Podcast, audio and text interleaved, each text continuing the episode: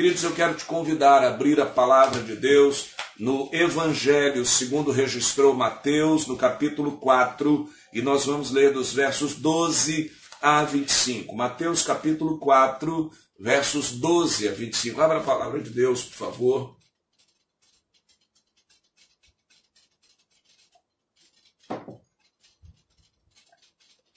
Evangelho de Mateus, capítulo 4, a partir do verso 12. E nós vamos até o verso 25. Glórias a Deus. Amém. Amém. Mateus 4, a partir do verso 12. Amém? Creio que achamos. Vamos ler a palavra de Deus então, que nos diz assim: Quando Jesus ouviu que João tinha sido preso, voltou para Galiléia. Saindo de Nazaré, foi viver em Cafarnaum, que ficava junto ao mar, na região de Zebulon e Naftali, para cumprir o que fora dito pelo profeta Isaías: terra de Zebulon e terra de Naftali, caminho do mar, além do Jordão, Galiléia dos gentios, o povo que vivia nas trevas viu uma grande luz sobre os que viviam na terra da sombra da morte. Raiou uma luz. Daí em diante Jesus começou a pregar: Arrependam-se, pois o reino dos céus está próximo. Andando à beira do mar da Galiléia, Jesus viu dois irmãos, Simão, chamado Pedro, e seu irmão André. Eles estavam lançando redes ao mar, pois eram pescadores. E disse Jesus: Sigam-me, e eu os farei pescadores de homens. No mesmo instante, eles deixaram as suas redes e o seguiram. Indo adiante, viu outros dois irmãos, Tiago, filho de Zebedeu, e João, seu irmão. Eles estavam num barco com seu pai, Zebedeu preparando as suas redes. Jesus os chamou e eles, deixando imediatamente seu pai e o barco, o seguiram. Jesus foi por toda a Galiléia, ensinando nas sinagogas deles, pregando as boas novas do reino e curando todas as enfermidades e doenças entre o povo. Notícias sobre ele se espalharam por toda a Síria, e o povo lhe trouxe todos os que sofriam de vários males e tormentos, endemoniados, loucos e paralíticos, e ele os curou. Grandes multidões o seguiam, vindas da Galiléia, Decápolis, Jerusalém, Judéia e da região do outro lado do Jordão. Que o Senhor abençoe a sua palavra, que é, é, o Senhor nos edifique através da sua verdade. Prego nessa noite em cima do tema o reino entre nós. O reino entre nós. Após a prisão de João Batista, Jesus entende que é o momento de iniciar o seu ministério.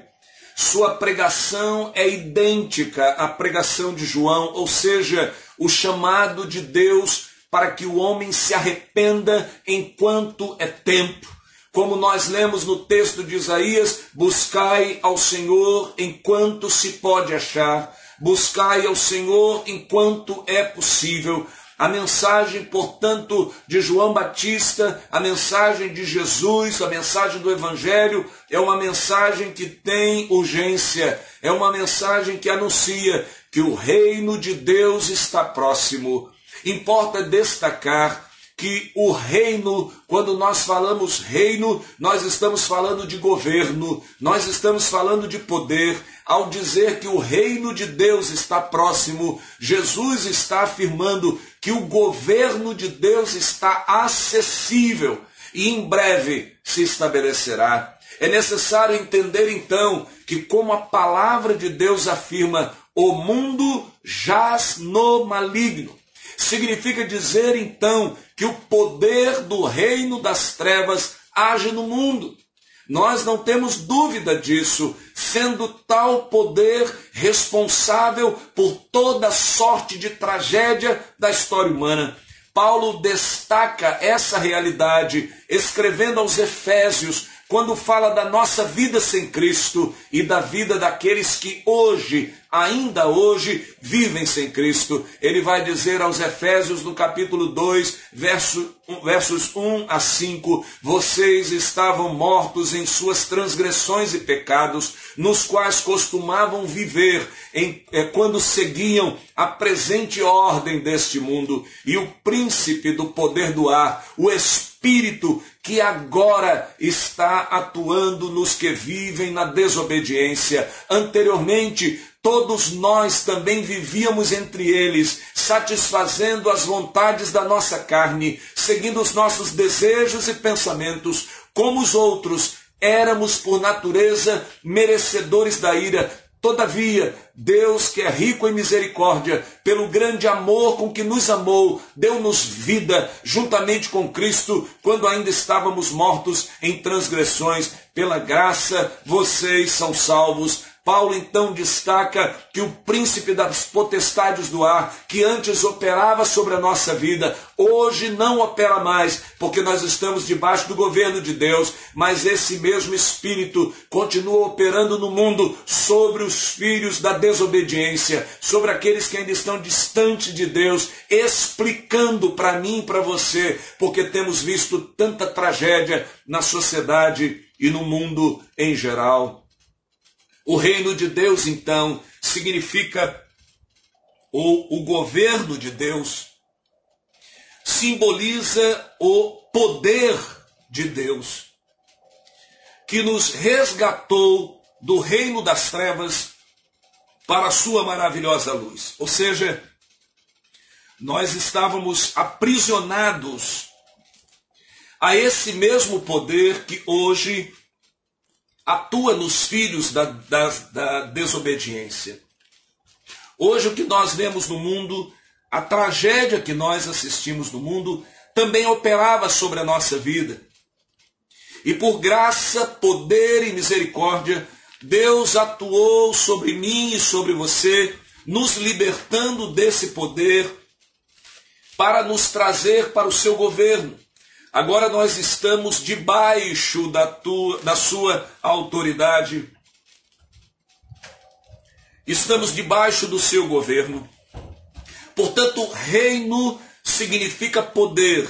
Reino significa governo. Não podemos esquecer que Deus nos resgatou através do seu poder, nos tirou das trevas para a sua maravilhosa luz nos libertou do reino das trevas que operava sobre nós, para que nós fôssemos transportados para o reino da luz. João, o evangelista, ele deixa claro que a vinda de Jesus ao mundo visa colocar um ponto final no reino das trevas. Veja o que ele vai nos dizer lá em 1 João capítulo 3, versos 1 a 8. Ele diz: Vejam como é grande o amor que o Pai nos concedeu, que fôssemos chamados filhos de Deus, o que de fato somos.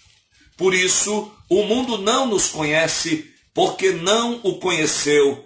Amados, agora somos filhos de Deus e ainda não se manifestou o que havemos de ser, mas sabemos que, quando ele se manifestar, seremos semelhantes a ele, pois o veremos como ele é. Todo aquele que nele tem esta esperança purifica-se a si mesmo como ele é puro. Todo aquele que pratica o pecado transgride a lei. De fato, o pecado é a transgressão da lei. Vocês sabem que ele se manifestou para tirar os nossos pecados e nele não há pecado. Todo aquele que nele permanece não está no pecado. Todo aquele que está no pecado não viu, nem o conheceu. Filhinhos, não deixem que ninguém os engane. Aquele que pratica justiça é justo, assim como ele é justo. Aquele que pratica o pecado é do diabo, porque o diabo vem pecando desde o princípio. Mas preste atenção que a palavra de Deus diz: Mas para isso o Filho de Deus se manifestou para destruir ou desfazer as obras do diabo. Repito, para isso o Filho de Deus se manifestou para destruir, para desfazer as obras do diabo. E esse é um testemunho verdadeiro na minha vida e na sua vida. Nós só estamos nesse culto, de pé, na presença de Deus, glorificando o nome do Senhor, porque um dia o poder de Deus operou na nossa vida e com mão forte Deus nos tirou do poder do governo das trevas, do reino das trevas e nos trouxe para a sua maravilhosa luz. É nesse momento da história humana e é, é, da história espiritual que nós encontramos Jesus pregando, a fim de que nós entendamos o seguinte: o que Jesus quer dizer com a sua mensagem o que Jesus quer dizer ao pregar: arrependam-se, pois o reino dos céus está próximo? Em primeiro lugar, penso que devemos entender que Jesus veio para tornar o reino de Deus acessível a todos os homens. Repito para você registrar: Jesus veio para tornar o reino de Deus acessível a todos os homens. É por isso que ele diz: arrependam-se, pois o reino dos céus está próximo. Não podemos esquecer que ao vir ao mundo, Jesus tinha a missão de levar o homem a Deus. Foi a ação amorosa de um Deus amoroso em restabelecer o relacionamento perdido com o Pai. A lei não conseguiu isso. A religião não conseguiu isso. Somente Jesus conseguiu e consegue levar o homem a Deus. Portanto, um dos significados da expressão está próximo que Jesus usa, ou talvez na sua versão, o reino de Deus está entre vós.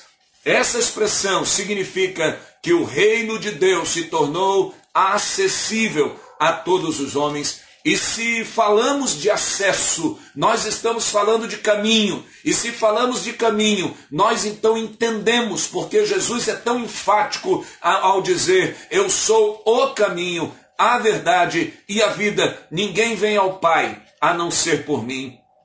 A boa nova é que Jesus, o Deus Emanuel, o Deus conosco, o Deus que está entre nós, o Deus que se fez homem, como João diz, o Verbo se fez carne e habitou entre nós, o Deus que se submeteu a sofrer as nossas dores, viver a limitação humana, teve sede, teve fome, se cansou, sofreu nas estradas poeirentas é, ali de Jerusalém, da Judéia, de toda aquela região, foi ameaçado, sofreu tentações, toda sorte de tentação, mas esteve firme com o um único objetivo de trazer o reino para mim e para você, de tornar acessível. Nós, de outra forma, não conseguiríamos nos aproximar de Deus se não fosse o Senhor Jesus. É por isso que ele veio com poder e autoridade. Quando ele disse: Foi-me dado todo poder e autoridade, ele estava dizendo: Foi-me dado todo governo, todo reino, o reino sobre todas as coisas. É por isso que ele tinha poder sobre o mar, sobre as ondas, sobre os ventos, veio mostrar isso para mim e para você, para dizer que Deus não mede esforços, não mediu esforços para tornar o reino acessível a mim e para você.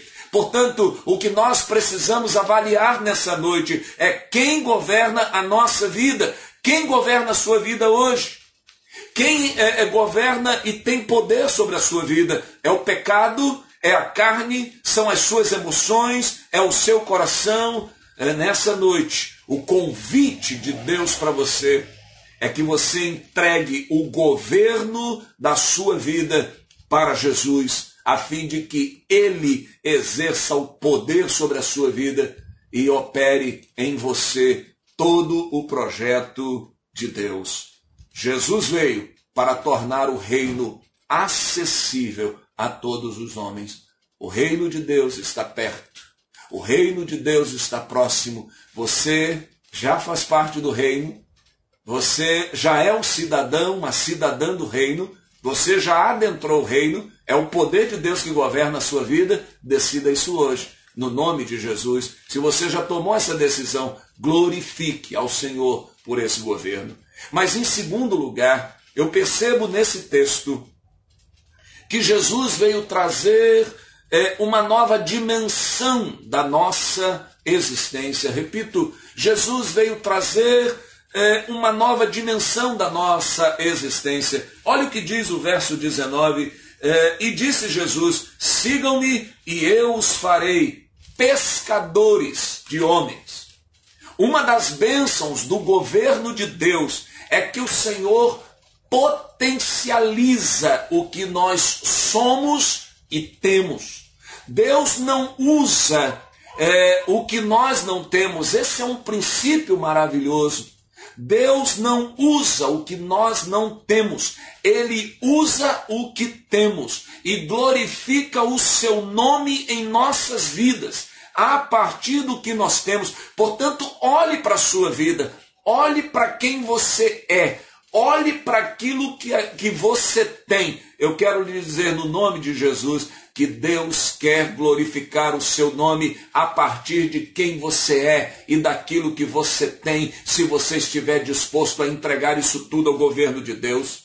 Veja que interessante, ele chama Pedro, ele chama André, ele chama Tiago, ele chama João, ele chama pescadores homens simples, iletrados, homens humildes, mas ele convida esses homens que são pescadores para que agora, debaixo do seu governo, debaixo do seu poder, esses homens de pescadores comuns, de pescadores de peixes, se transformem em pescadores de homens. Isso é tremendo, porque o que Deus vai fazer? Deus vai usar a coragem dos pescadores em enfrentar as ondas, para que eles agora tenham a coragem e a ousadia de pregar a palavra. Não é assim que a gente vê em Atos? Aqueles homens que enfrentavam os mares, que enfrentavam as ondas. Deus pega essa coragem, Deus pega essa ousadia, mas agora debaixo do seu governo, Deus canaliza isso para que eles, esses homens, diante das autoridades, digam: importa antes obedecer a Deus do que obedecer aos homens. Deus pega os,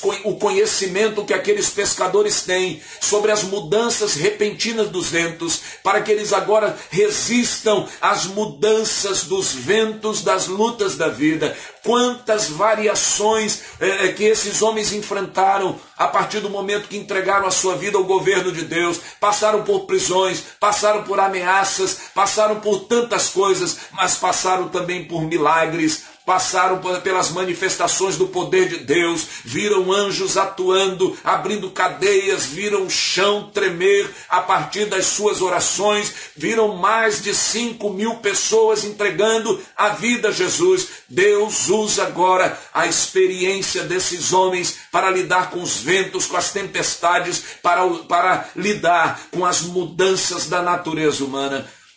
Deus também vai usar o entendimento que aqueles homens tinham para onde se deslocavam os cardumes. Os homens sabiam, aqueles pescadores sabiam, e os pescadores sabem onde os cardumes se localizam para poder dirigir para lá os barcos. Deus usa esse conhecimento para que agora eles compreendam o movimento das multidões, as multidões que os seguem apenas pelos milagres, mas as multidões sedentas como ovelhas que não têm pastor, as multidões que precisam de salvação, as multidões que carecem do amor, da graça de Deus, e Deus os usa dessa maneira. É por isso que o Senhor espalha os discípulos em todos os lugares. É por isso que há aquela dispersão, porque onde houver alguém com necessidade da mensagem de salvação, é para lá que Deus vai enviar os pescadores de homens agora. Então Deus usa esse conhecimento para o louvor da sua vida. É, Deus é, também usa ali o preparo, o conhecimento que ele tem para preparar as redes que abraçam os peixes, para que eles agora preparem redes de amor que possam resgatar vidas das trevas para a luz, ou seja, o reino de Deus amplia nossas potencialidades, nossos saberes. É, é, é, o reino de Deus amplia as nossas características pessoais, a nossa vivência, a fim de que tudo seja direcionado para salvar vidas. É aquele menino que se aproxima de Jesus e ele só tem cinco pães e dois peixinhos, mas Deus usa a partir daquilo que ele tem e não daquilo que ele não tem, e multiplica e potencializa para que o nome do Senhor seja exaltado. Quando Deus se encontra com Moisés, os irmãos conhecem essa história, depois daquela bênção ali, da sarça que ardia, mas não se queimava, e Moisés então se apresenta diante de Deus, e Deus diz para Moisés: O que é que você tem na sua mão? Moisés apresenta o seu cajado, um cajado de pastoreio de rebanhos um cajado para conduzir ovelhas, um cajado para proteger ovelhas, mas é com aquele cajado que Deus usa Moisés para operar milagres no Egito e para conduzir o povo entre, é, por entre as águas do Mar Vermelho. É através daquele cajado que Deus conduz Moisés à frente do povo para que o povo experimente o cuidado, o poder e a glória de Deus. Portanto, querido, no nome de Jesus eu te pergunto: o que é que você tem na mão? É, é a partir disso que Deus quer te usar. O que você sabe fazer, é a partir disso que você sabe fazer. Quais são os seus saberes? Quais são os seus conhecimentos? Qual é a sua bagagem? Quais são as suas habilidades? Quais são as suas características? Consagre tudo nas mãos do Senhor e deixe que Ele te use para o louvor da sua glória. Deus, é, é Ele quer apenas que nós dediquemos tudo que temos e somos para Ele. Como que ele vai fazer? Quando que ele vai fazer? É, até onde ele vai fazer? Isso é com ele. Ele quer de nós apenas a fidelidade e a confiança de depositar nas mãos do Senhor. Deus te convida nessa noite para que você se torne um pescador de homens. Talvez você diga, mas eu não tenho nenhum estudo teológico. Ah, eu, eu, tenho pouco tempo na fé, olha, eu sou meio bronco, olha, eu sou meio rude, eu sou meio, é, é, sou, sou embaraçado com as palavras. Não é essa a resposta que Deus quer ouvir de mim de você. Deus quer saber se eu e você estamos dispostos, assim como André, assim como Pedro, assim como Tiago, assim como João, a deixar tudo para trás e entregar tudo nas mãos de Deus para que Ele nos use para o louvor da Sua glória. É isso que você deseja dessa maneira? Queridos, é, o Senhor Jesus nos tem convidado para essa noite, a fim de nos usar de uma maneira poderosa. Mas lembremos, a partir daquilo que nós temos, e não daquilo que não temos. Portanto, não diga para Deus, Senhor, eu vou me preparar mais. Não, deixa a preparação para a linha do tempo. Ele quer saber hoje. É com o que a gente tem hoje que ele vai começar a nos usar. O apóstolo Paulo explica isso ao dizer que Deus colocou o tesouro em vasos de barro para que a excelência do poder seja dele, não nossa. Quando Deus usa aqueles pescadores, os nobres, os letrados, os religiosos, ao verem aqueles homens simples, eles ficam maravilhados, pois entendem que a única explicação para tanto poder é a presença de Deus na vida deles. Que Deus, que, que a sociedade, que os homens falem o mesmo de você. Ao olharem para a sua vida dedicada, entregue nas mãos do Senhor, que eles glorifiquem a Deus. Ao entenderem que só há uma explicação, é porque a tua vida está nas mãos de Deus é porque você tem se lançado nos braços do Senhor, é porque você não tem resistido ao convite, de Deus, é porque você tem colocado tudo nas mãos do Senhor. Senhor, usa o que tenho, o que sou para o teu louvor. Que esse seja um testemunho vivo na sua vida e que através de você muitos saibam que só o Senhor é Deus e que o governo, o poder de Deus, o reino de Deus é real na sua vida. Não é uma ilusão, não é algo que há de vir, é algo que já está entre nós porque já está na sua vida. Amém, irmã Leila? Jesus continua à beira-mar, chamando pessoas disponíveis para a missão. Em terceiro e último lugar,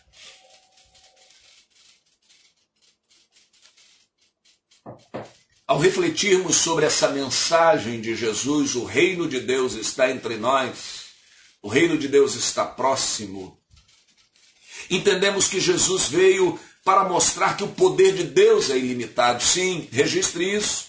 Jesus veio mostrar que o poder de Deus é ilimitado. Os versos 23 a 25 vão dizer: Jesus foi por toda a Galiléia, ensinando nas sinagogas deles, pregando as boas novas do reino e curando todas as enfermidades e doenças entre o povo. Notícias sobre ele se espalharam por toda a Síria, e o povo lhe trouxe todos os que sofriam de vários males e tormentos, endemoniados, loucos e paralíticos, e ele os curou. Grandes multidões o seguiam, vindas da Galiléia, Decápolis, Jerusalém, Judéia e da região do outro lado do Jordão. Então vejam, queridos, ao curar enfermidades, ao libertar homens do poder de demônios, ao livrá-los de vários tormentos e aflições, Jesus mostra que para Deus não há impossíveis. Sejam de ordem humana, sejam de ordem material, sejam de ordem espiritual, não importa as aflições que visitem a vida do ser humano, Deus é maior, Deus é poderoso, não há impossíveis para o agir de Deus. Portanto, nós pregamos o reino de Deus. Quando pregamos o reino de Deus, nós não podemos esquecer que nós estamos pregando o reino do Deus que é Todo-Poderoso, estamos pregando o reino do único Deus, do único Senhor, que, como Isaías ensina, que quando Deus age, ninguém pode impedir. Porém, nós precisamos lembrar das palavras de Jesus e da exortação do apóstolo Paulo. Jesus vai dizer em João 16, 33: Eu lhes disse essas coisas para que em mim vocês tenham paz. No mundo tereis aflições, contudo tenham ânimo, eu venci o mundo. Jesus nos dá certeza que as aflições são reais, as aflições nos visitam, as aflições nos alcançam, nós lidamos, nós habitamos, nós convivemos no mundo que jaz no maligno, mas não podemos esquecer nunca que maior é o que está em nós do que o que está no mundo, que a palavra final sempre vai ser de Deus, que a palavra final é a palavra de Jesus, Existem aflições, mas eu venci o mundo. O mundo jaz no maligno, mas eu venci o mundo. E essa é a vitória que, que vence o mundo, a nossa fé. Mas ainda o apóstolo Paulo vai nos dizer: se é somente para esta vida que temos esperança em Cristo, dentre todos os homens, nós somos os mais dignos de compaixão, mas de fato Cristo ressuscitou dentre os mortos, sendo as primícias dentre aqueles que dormiram, visto que a morte veio por meio de um só homem, também a ressurreição dos mortos veio por meio de um só homem, pois da mesma forma como em Adão todos morrem, em Cristo todos serão vivificados, mas cada um por sua vez. Cristo o primeiro, depois, quando ele vier, os que lhe pertencem. Ou seja, não podemos esquecer que, apesar de Jesus ter, ter todo poder, que o nosso Deus é todo poderoso, que ele nos dá vitória sobre as aflições nessa vida, o projeto de Deus para nós não é aqui. O projeto de Deus não se limita aqui. Tristes seremos nós, miseráveis seremos eu e você, se nós colocarmos toda a esperança aqui. A nossa esperança não está aqui, a nossa esperança está na eternidade, a nossa esperança está no céu, onde o Senhor Jesus foi para construir morada para mim e para você. E ele disse: E se eu for, eu vou voltar para buscar vocês, para que onde eu estiver, estejais vós também. Precisa ficar claro então que Jesus venceu o reino das trevas, que Jesus venceu o pecado, que Jesus venceu todas as aflições, que Jesus nos deu vida abundante aqui e vida eterna no futuro, que Jesus venceu a morte, que Jesus está vivo com um único objetivo para nos conduzir a uma dimensão que era impossível ao ser humano, que era destruir o decreto de morte que pesava sobre a nossa vida. Quando alguém lhe perguntar qual a prova de que o Deus que você prega é Deus do impossível, apresente a sua vida. Quando alguém lhe perguntar como que você pode me mostrar numa prova concreta que Deus é Deus de impossíveis, apresente a sua vida e diga: Eu sou a maior prova, porque eu estava morto e fui, fui revivificado, eu, eu estava perdido e fui achado, eu não tinha salvação e agora tenho, eu não tinha paz e agora eu tenho, eu estava sem esperança e agora tenho, e o Senhor me dá a certeza da eternidade. Apresente a sua vida como prova viva do impossível de Deus, do milagre de Deus. Havia um decreto sobre a nossa vida, mas esse decreto foi cravado na cruz, como Paulo diz em Colossenses, e toda culpa, toda dívida, todo peso de morte que havia sobre a minha e a sua vida foi aniquilado pela vitória de Jesus na cruz. Portanto, não importa a dimensão das obras do reino das trevas. Não importa o quanto o reino das trevas se mobilize para alcançar a sua vida. Não importa o quanto o reino das trevas se mobilize para atingir a sua família, para atingir o seu casamento, para atingir os seus filhos, para atingir a sua geração, o poder de Jesus é maior, a vitória de Jesus é maior. É dessa vitória que nós, nós falamos. Sim, irmão Valmir, está consumado. É isso que Jesus disse ali na cruz. E ninguém pode revogar esse decreto de Jesus ali na cruz. Nós temos a vitória sobre a nossa vida. É por isso que o apóstolo Paulo insiste em dizer: Mas em todas essas coisas somos mais que vencedores por meio daquele que nos amou. O vencedor, ele tem que lutar para saber da vitória. O mais que vencedor, antes de lutar, ele já sabe qual é o fim. É a vitória de Jesus. É por isso que nós somos mais que vencedores, porque nós sabemos qual é o final da história? E o final da nossa história é sermos glorificados com o nosso Deus. É por isso que precisamos dizer para as pessoas que o reino de Deus está próximo, que o reino de Deus está entre nós. E a minha pergunta a você nessa noite é: você já garantiu sua presença com Jesus na eternidade? A sua vida já está debaixo do governo de Deus aqui, para que você viva esse governo eterno o que nós havemos de ser ainda não foi manifesto. O que nós vivemos hoje é apenas sombra de tudo que Deus ainda tem para nós. Paulo vai dizer aos Romanos que as aflições desse tempo presente não podem se comparar com a glória que em nós há de ser revelada. Deus tem muito mais. E eu quero dizer para você que é que crente em Jesus, talvez esteja nessa noite balançando, meio indeciso, meio inseguro, um pé lá e outro cá. Firme-se no Senhor Jesus. Firme-se na vitória de Jesus. É, é, é, é, segure na mão do Senhor Jesus. Peça ao Senhor força. Peça ao Senhor renovação da sua fé. Peça ao Senhor vida para você nessa noite. Para que você não se deixe envolver com as propostas do mundo. Mas se você ainda não tem Jesus no coração, lance a sua vida. Do jeito que você é, com aquilo que você tem, nas mãos do Senhor e diga: Senhor, eu creio na tua vitória, eu creio no teu poder, eu creio no teu governo e eu, eu confio que o teu governo é maior na minha vida do que qualquer outra coisa. Como é que nós podemos concluir essa mensagem? Creio que nós podemos concluir a mensagem do reino de Deus, esse reino que está entre nós, com aquilo que o apóstolo Paulo nos diz em Romanos 14, verso 17 Paulo, quando desafiado a resumir o que é o reino de Deus, ele vai nos dizer assim. Romanos 14, 17. Pois o reino de Deus não é comida nem bebida, mas justiça, paz e alegria no Espírito Santo. Repito, Paulo resume o reino de Deus, hein? O reino de Deus não é comida nem bebida, ou seja, fartura. A fartura material que nós podemos obter aqui com esse mundo.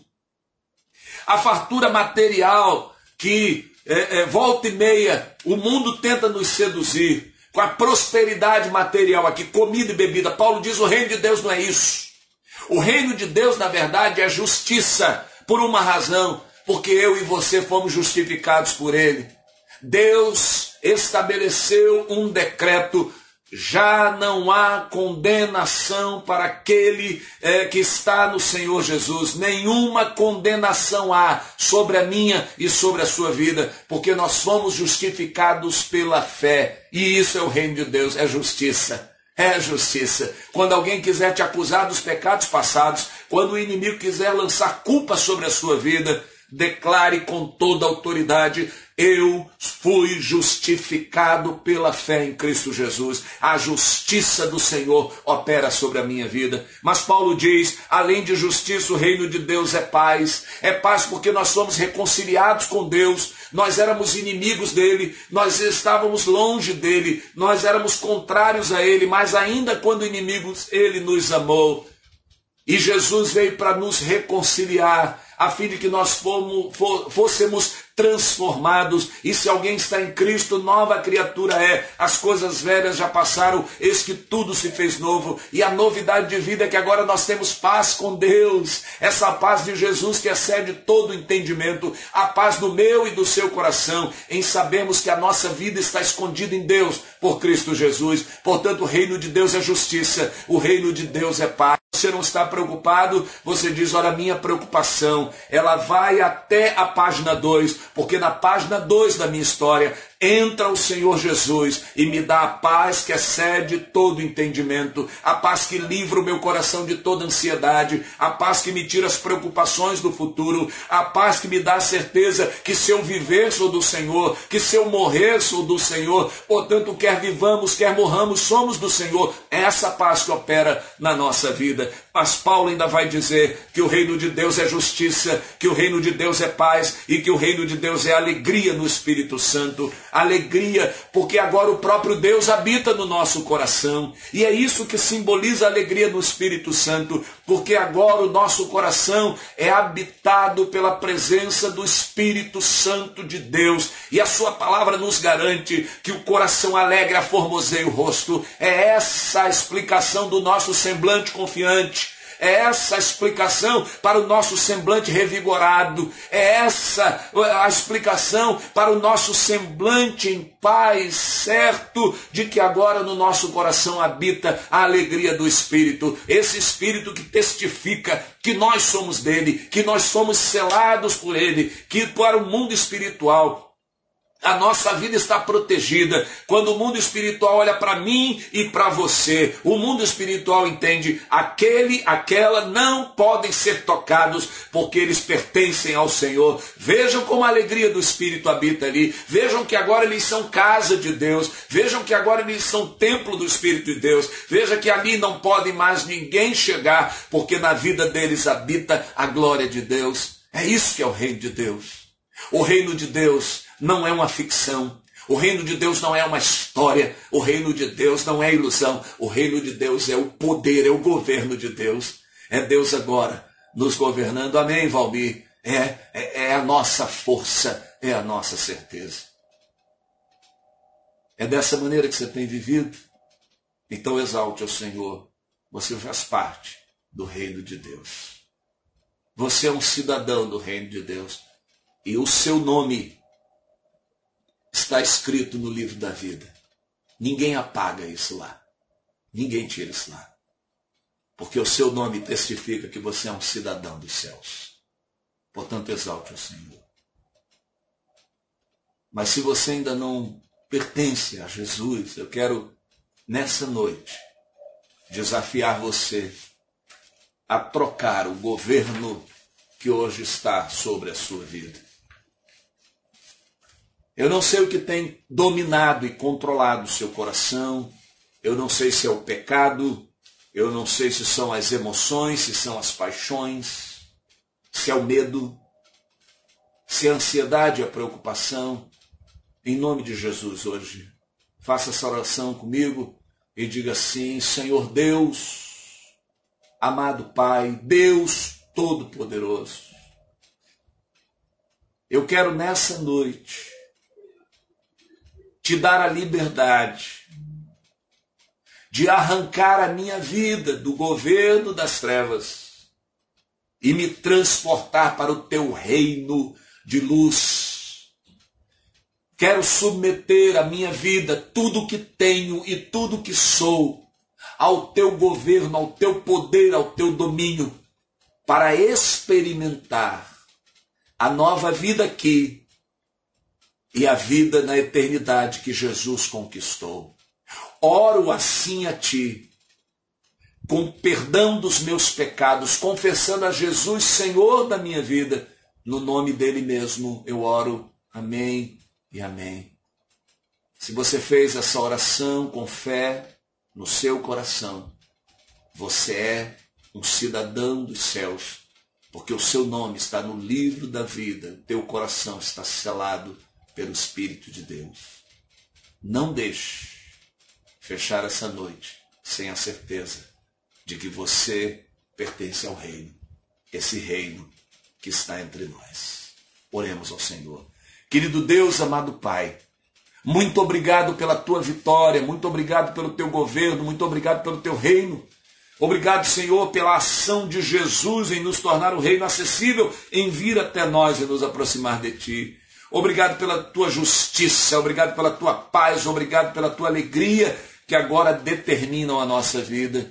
Ó oh, Pai, Queremos novamente nessa noite reafirmar que tudo que temos e somos pertence a Ti. Usa-nos para o louvor da Tua glória. Usa-nos hoje ainda. Usa-nos durante essa semana, Senhor, para que muitos saibam que só Tu és Deus e que nós somos um milagre nas Tuas mãos, a prova viva do milagre, do, do Teu poder, da Tua autoridade, do, de que Tu és o Deus dos impossíveis, ó Deus. Usa-nos como testemunho vivo no meio de uma sociedade que tanto carece de esperança.